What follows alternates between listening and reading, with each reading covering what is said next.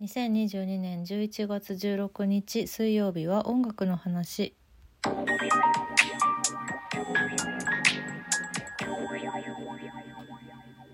日は最近気になっているとか嬉しい音楽のニュースがいろいろあったのでそんなこんなのが気になってるよっていう話をする回でございます。まあ、まず最近ねあのー、ザ・イエローモンキーね、まず。私の大好きな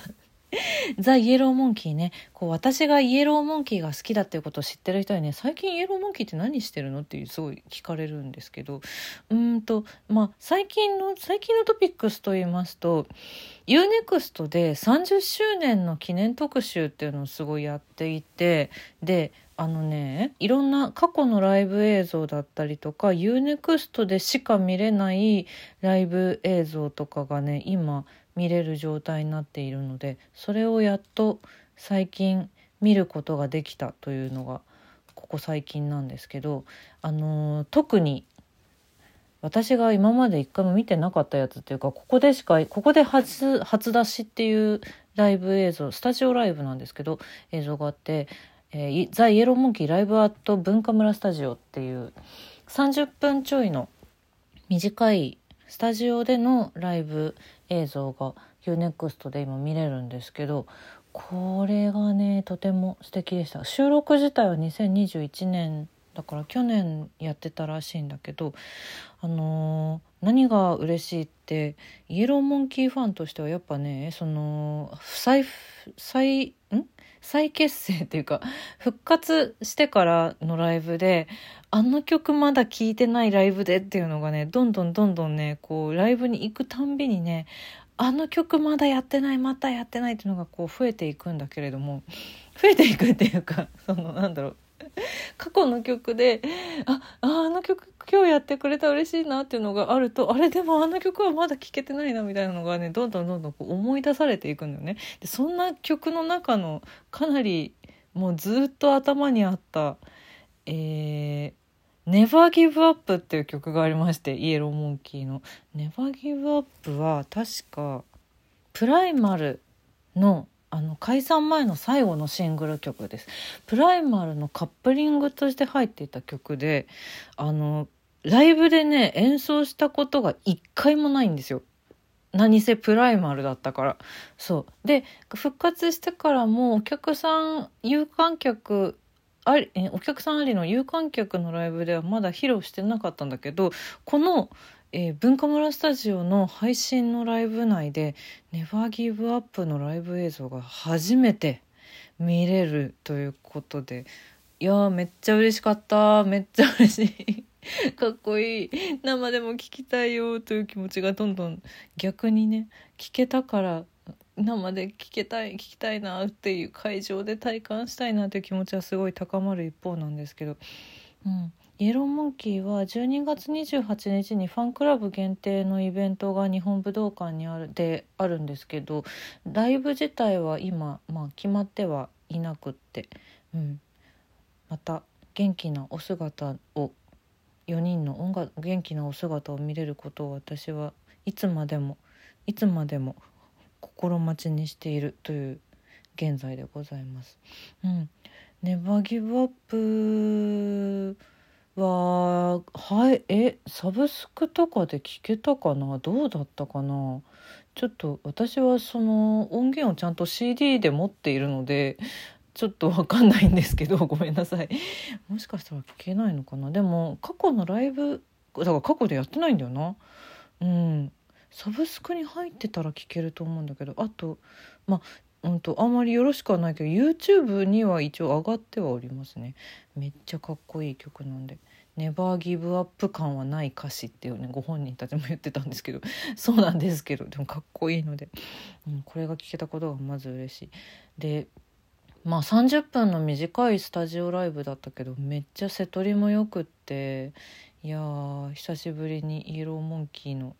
映像ですけどね。ライブが見れたのがとても嬉しいです。今年はイエローモンキー自体はライブ活動やってないのでそれぞれのソロのライブだったりとかそういうところで見させていただいているという感じなのでまた4人のお姿が見れますようにと思いながら私は UNEXT の他のライブもこれから見ようと思っております。まあ、これ最近の出来事。あとえー、騎士団ですよ。騎士団の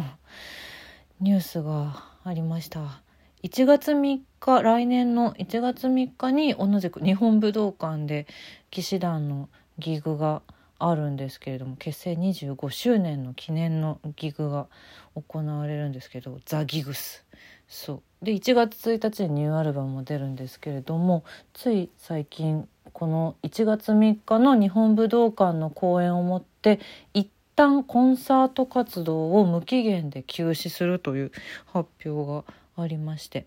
うん、綾小路翔さん翔やんの喉の治療とリハビリトレーニングに専念するためですという、うん、ニュースが出て。ちょっとびっくりしてしまったんですけれど、うん、なんだろう。私が9月に騎士団万博で拝見した時にはもうめちゃくちゃかっこよくって全然そんなあの喉の治療が必要な状態とは全く思わずまあでもね文章を読んだらね長年の何ていうか慢性的なものが大きいということなのでいつの日かまあ一度過去にもねお休みされていてまた復活しての今だったので、うん、これも1月3日をまずはめちゃくちゃ楽しみにしております。アルバムをめちゃくちゃ楽しみにしております。そしてまたそのねそれ以降も元気な姿を見られるように私はいつでも応援しております。いやそう取れたんだ。1月3日の日本武道館行くんだ。騎士団。28日のイエローモンキーも行けたらいいな。ちょっと今ちょっとまだね結果が出てないんでちょっと願っている状態なんですけどそっちの方は。1月3日の方は確実に取れたので。行きますよ。騎士団の久しぶりの久しぶりのワンマンに。嬉しいですね。いやいいスタートですね。2023年のライブ染めが騎士団だなんて最高と思っている。うん。そんなニュースがあったりですとか。あと、まあ、これはもうちょっとね高校生のや頃から好きなとあるアーティストさんのニュースがありまして。うん。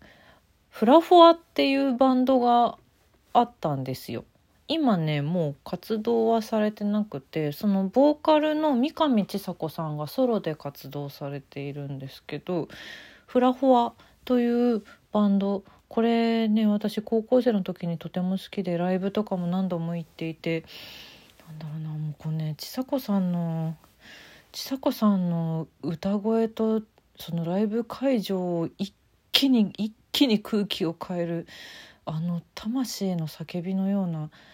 パフォーマンスがもう釘付けで私は本当に大好きだったんですけどそんなねフラフォアがサブスク解禁するんですって。うわー嬉しい。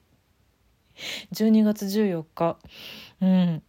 そう。フラフォアはまあそうですね。聞いたことない方に何て説明したらいいんだろうな。難しいな。女性ボーカルで4人組だったかな？のバンドだったんですけど有名なのは「青白い月」とかが有名なのかな。私は澄み渡る空その向こうに僕が見たものっていう曲が一番好きなんですけどそう実はこれそう私たびたびいろんなプレイリストをここの音楽の話で作ってるんだけどその時にもねフラフォアの曲何回かね入れたいなって思ったんだけどサブスクに入ってないもんだからあの入れられなかったのよ。そうそれが12月14日に解禁するということでああ嬉しい嬉しいわ聞いてほしいわ。なんだろうな。まあでもうん個人的にはライブの方が好きなバンドだったので、うん、でもサブスクでねその音源し当時は CD として聴いていた音源もすごいかっこよくって美しくってとっても好きなんだけれども。そうちょっとこれまた12月14日以降にいろいろお話もしたいなと思っております。三上千佐子さんは12月16日にそのソロのワンマンライブがあるらしくってだからまあね20周年プラス2周年ん？20プラス2周年なんですよ。フラフォアから数えて三上さんが。だからあのこのワンマンの時には結構フラフォアの曲もやりますっていう風にツイッターに書いてらして。えー、でも12月16って私本番直前じゃんね。いけるかな？どうだろうな。ぐぬぬぬぬ。久しぶりにちょっとライブで体感したい気持ちもあるんですけれども。そんな感じです。でしかもさこのさ三上さんがねこのフラフォアサブスク解禁っていうのをつぶやいてらっしゃったんだけどそれを私何のどこで知ったかっていうとあのー、私の友達12月24日の舞台の主催者である村松ママンスキーがリツイートしててさえ村松ママンスキーはもしかしてフラフォアが好きなの？と思って。ちょっとびっくりしております。ちょっとこれはママに今度会う時にちょっと聞こうと思ってるんですけどいやびっくりしたな。びっくりした。そしてなんかあ久しぶりにちょっとツイッターありがとうって思いましたね。このなんだろう。私が現役でフラフォアのファンだった頃っていうのはさやっぱ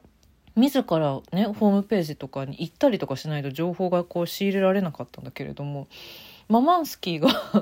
リツイートしてくれたことによって私はこのニュースを知ることができてそして村松ママンスキーももしかしてフラフォー好きなのっていうこう好きなアーティストがかぶっている友達を見つけることができる。っていうあなんかツイッターいいですね。久しぶりにちょっとツイッターで嬉しい出来事がありましたね。いい世の中になったものだ。えー、ちょっとこれは久しぶりに